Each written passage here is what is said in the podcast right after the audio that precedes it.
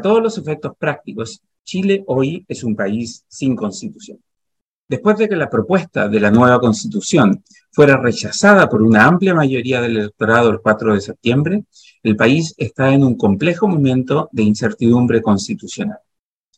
Aunque formalmente sigue rigiendo la constitución de 1980 o de 2005, como algunos eh, que quieren desligarla de su origen autoritario prefieren llamarla, hay un amplio consenso en la élite política y en la opinión pública de que esa constitución ya no va más.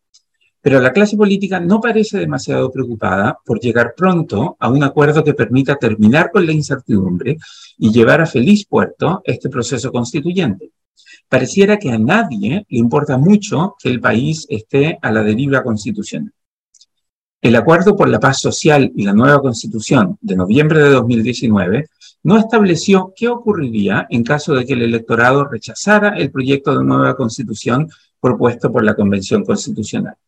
Pero el documento redactado por la llamada Mesa Técnica, que se formó a fines de 2019 para diseñar los, detalles del proceso constituyente, señalaba que en caso de que el documento propuesto por la Convención Constitucional fuera rechazado por la ciudadanía, continuará vigente la actual constitución, eso decía, entre comillas.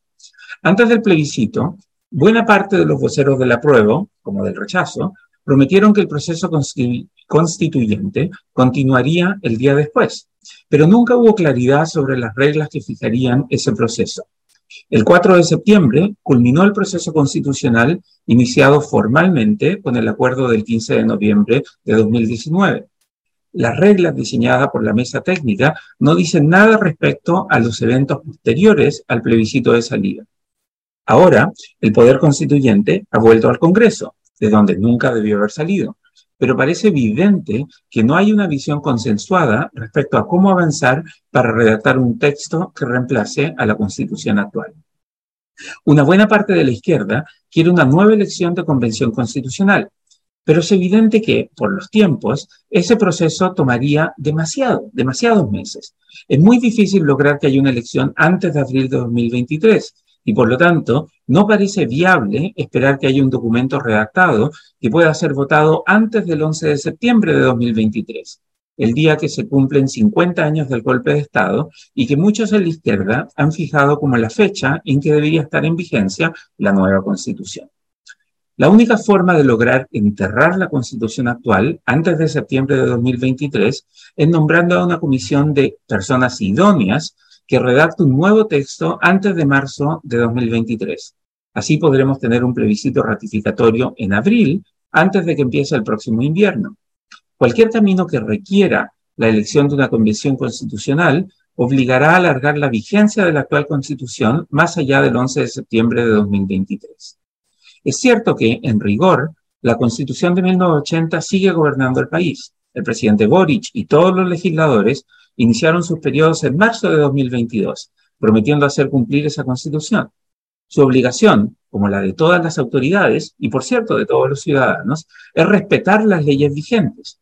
Pero es evidente que nadie cree que la Constitución de 1980 seguirá rigiendo los destinos del país por mucho tiempo más. Hemos entrado en un periodo de transición complejo. Estamos lejos de saber cuál será el texto que nos regirá en los años que vienen, pero sabemos cuál texto tiene sentencia de muerte. Sorprende la poca diligencia que ha tenido el gobierno del presidente Boric y la clase política para negociar seriamente un camino que nos permita salir de esta trampa constitucional. Aunque la ciudadanía se pronunció inequívocamente contra el texto propuesto por la Convención, el voto no decía nada sobre cuál es el camino a seguir preferido por la mayoría. Sabemos que los chilenos quieren cerrar rápido este proceso y quieren terminar con la incertidumbre constitucional en la que nos encontramos. Pero no sabemos si la gente prefiere demorarse varios meses más para escoger una convención constitucional o si la gente prefiere que lo haga un comité de expertos. Después de todo, nada garantiza que una futura convención electa vaya a estar libre de los escándalos y las polémicas que rodearon a la convención anterior.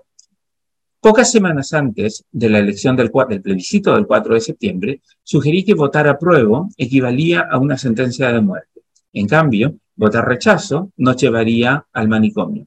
Siempre es mejor estar vivo que ser llevado al cementerio, pero la realidad de Chile hoy no deja de ser preocupante. El país está sin constitución, o más precisamente es gobernado por una constitución moribunda, y la clase política parece incapaz de consensuar un camino para lograr que haya un grupo idóneo de personas que sea capaz de redactar una constitución que cumple los estándares mínimos de eficiencia y eficacia.